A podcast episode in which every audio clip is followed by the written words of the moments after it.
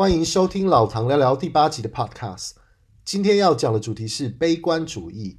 那为什么我要讲这主题嘞？老唐我在社会打滚了也好几年，碰过了不少人，甚至我七八年前自己也蛮悲观的，心里有病的感觉，什么事都不顺，什么都做不好，什么都失败，因此感到非常的沮丧，整天乱谈。以前二十三岁，在台湾也去看过算命，说我未来十年日子会过得非常辛苦。那这算命的也算是蛮准的。我过去十年来过得真的是非常苦的日子，也是到处跌跌撞撞，直到最近几年才好一些，也是体会到很多失败的感觉，因此心态观念算是有大幅度上面的转变。那最近几年真的是也碰到了不少悲观主义者。最代表性的是上一位我上个工作的一位来自马来西亚槟城的同事。这位同事我过去本来是非常好的，但是后来也断绝关系，因为我觉得这位同事除了个人主义非常重，而且他就是恨意十足的悲观主义者。这人在我刚进那公司还是菜鸟。公司里根本没有认识谁，我就安静的坐在角落，乖乖的做我的事。后来怎么开始跟这位同事熟的？就是因为他跟另一位也是在，也是来自马来西亚吉隆坡的外派顾问，讲马来西亚的福建话，在我面前说我是白痴，以为我听不懂。结果他吓到，不知道台湾人居然会讲福建话。台语基本上就是福建话，马来西亚讲的跟台湾讲的虽然有点差别。但是不会差太远。结果他吓到，还继续测试我，问我脚踏车的福建话怎么讲。我跟他说 “T 背卡塔加”都有人讲，但是他本身是客家人，所以可能不懂。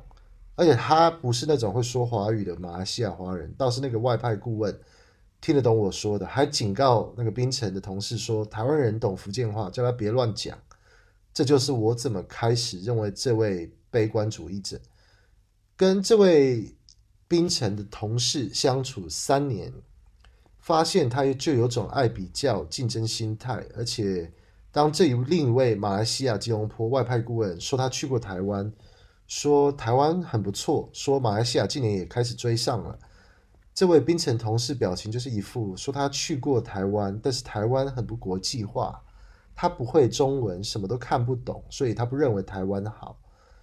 然后我就问他说：“何必这样呢？我觉得台湾很好啊，他也应该去多认识点台湾，去学中文。”他居然跟我说：“你有听过‘家输’这句话吗？”当时我就知道他就是怕输啊，不想被台湾比下去。因此，我就对这槟城华人的第一印象就是，我也觉得这个，我当时也是觉得有点生气，怎么会有人这么不懂给别人面子，也没人去批评你的文化。你何必不给我这台湾人一点面子？后来跟这个人深入认识，他只比我小一岁，是家里的老大，有两个妹妹，两个妹妹都已经结婚生小孩，但是他却单身多年，是个宅男。那我对这个人的认知就是，他应该是把自己看得太重，世界只有自己，内心容纳不下别人，而且应该是小时候就被家里宠坏了。过去跟父母也是有出现革命，听说也严重到被父母给压力到有忧郁症想自杀。但我对这人很不认同的地方就是，我过去居然听过他指责他爸妈害他想自杀，因此对他的印象不是太好。虽然不是个坏人，呃，但是他看什么东西都很负面，很难满足，自以为自己吃东西的口味最好，自以为自己马来西亚的美食最好吃。别的种族的都不好，他看事情的起点都是只看到不好的一面，而且他讨厌中国人，还故意说台湾就是中国的一部分。基本上人性的丑陋我都看到了不少。那三年后，我跟他开玩笑提到当年用福建话说我是白痴的事，结果他居然还否认，说不记得此事，还坚称说自己是客家人，不会说白痴的福建话，说我在骗人。那我的话。我的观点就是，有些人就是面子太硬，不管怎么样都不是自己的错，脑里只能容纳自己是对的。那你不是印象给人的印象就是搞差了吗？还不承认，说自己记性不好就敷衍过去。那他跟我说过，他离开马来西亚，因为马来西亚真的不好。种族问题严重，而且华人没机会出头天。他甚至恨透了马来西亚，因此放弃了自己国籍，背叛来做澳洲公民。那我本身对马来西亚倒是想要认识的更多，他却没办法跟我说出任何的东西。他没有办法跟我说出任何好的故事，因为他根本没有故事。他就是个从小就是过好日子还不满足的人。我觉得你自己觉得马来西亚不好，你也觉得台湾不好，那你到底觉得哪里是好的？怎么会有人什么都不好，每天工作抱怨，说他受到不平等待遇啊，被谁欺负啊，说主管不公平啊？他跟我说，亚洲人在澳洲最好低头苦干。别想出声，别想出风头，默默的存大钱买大房，慢慢越来越有钱。我就觉得这人真的是个没小的俗辣，不争气的亚洲人，应该是不懂自己，对自己认知不够，什么都是悲观想法。所以我在前一家公司工作了三年三个月，薪水升了二十四、二十三趴。那甚至后来换了工作，我薪水也是在四年内升到了四十二点。八五趴，那这位冰城的同事居然在前一家公司，我前一家公司工作了五年，薪水五年内涨不到七趴，做的工作是难度最高的 IT developer，居然前三年也没加过薪，也一直跟我抱怨，整天埋头苦干，做最多工作，抱怨最多，但是运气就是不好。我觉得应该是越抱怨越悲观。最后，我后来跟这位同事断交，是因为我真的觉得他真的是太无知，而且是严重悲观个人主义、带衰仔，而且整天怕输给台湾。我觉得真的负面影响太大，所以就把他断交了。最主要，他就是无知、悲观，根本不知道台湾是怎样的，看不起台湾。结果一次一次的见证台湾在国际上，因为羽毛球选手都是世界前一前二，疫情控制的好。国际受到瞩目，一次一次的破碎他对台湾的悲观。我也跟他说，我也跟他说过，不应该小看我们台湾人，台湾人会证明你是错的。结果没想到，真的是慢一次一次的都证明他就是错的。结果他自己也承认，应该这样说：你自己带衰，也不该带衰给别人。不懂别人的种族，一直在那批东批西，一直在那批评东批。评西，只看坏的不看好的，你最后就是什么都没有，留给自己一个悲伤的内心。我在这边想说的，悲观主义者不要自己带衰，也带衰给别人。我的建议是，如果去看点自我帮助、心理学方面的书，可以更帮助自己认知自己，也可以更认知，如果管理人际关系，做自己，不应该以为世界就是以自己为中心。我个人就是不太喜欢听到别人在那讲什么，I just want to be myself，就想做自己。你自己想想看，你要是想要有伴侣，别人一定不喜欢你在那悲观带衰。你想要事业顺利，真的也是要先过人的这关。毕竟整天在那批评抱怨，就是在那带衰。越做越多这种事，你就是在耗损自己的运气，破坏自己的气场。建议应该要培养正面思考的观念，基本上要对自己认知够深，你才有机会可以乐观的思考。OK，第二个想讲的话题就是 Facebook 跟澳洲政府因为新闻条款而杠上。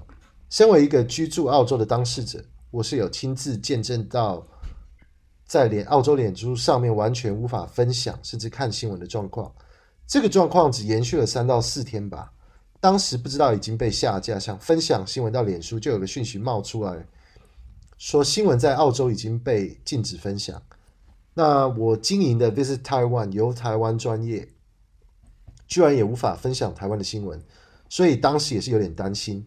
那我的观点就是，也没有谁输谁赢，很多人都评论脸书赢了，澳洲政府自己也说自己赢了。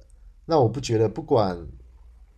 怎样？我觉得脸书的影响力真的太大，没有办法在脸书上面看新闻，真的很不方便。但是看不到，反而就不再用脸书了。所以我的立场就是，没有达成协议的话，就是两败俱伤。脸书将在澳洲不会再继续热下去，新闻也不会继续有那么多人看。不过这已经落幕，所以又看得到新闻了。我觉得脸书上真的不能没有新闻，没了根本不会想去用了。好了，那聊到股市，我也被最近的市场逼到变成悲观主义者喽。美国股市已经是连续暴跌了蛮多天的，当美国股市大跌，那澳洲股市也会跟着跌。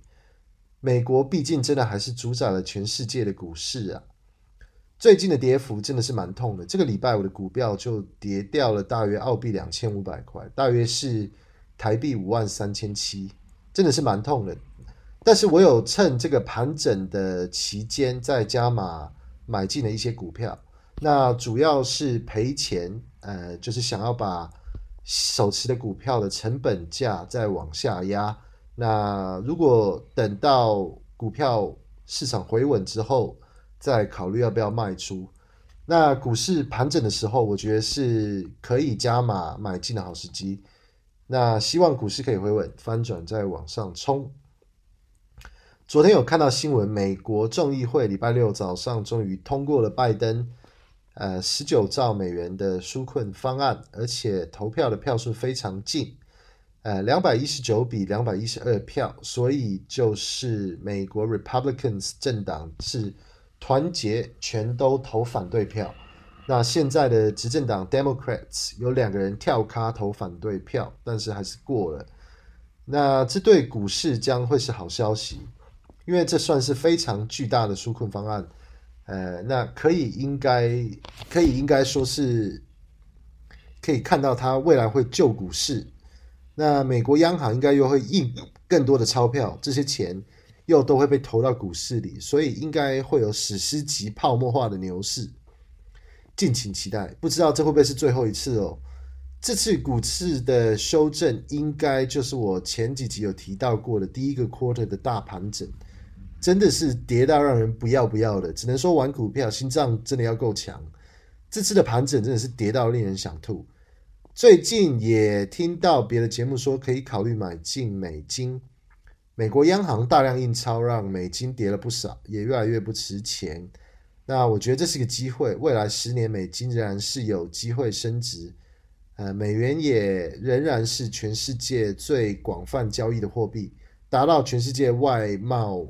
外汇交易量八十八 percent 的量，美元以后有可能变强劲，投资是真的可以分散风险，一部分资产放放在股股票，一部分买外汇，一部分放在房地产。鸡蛋不应该放在同一个碗里，道理就是这样，分散风险，以后有需要的时候，呃，可以转换成现金。那 OK，那我这集就说到这，拜拜喽，下次聊。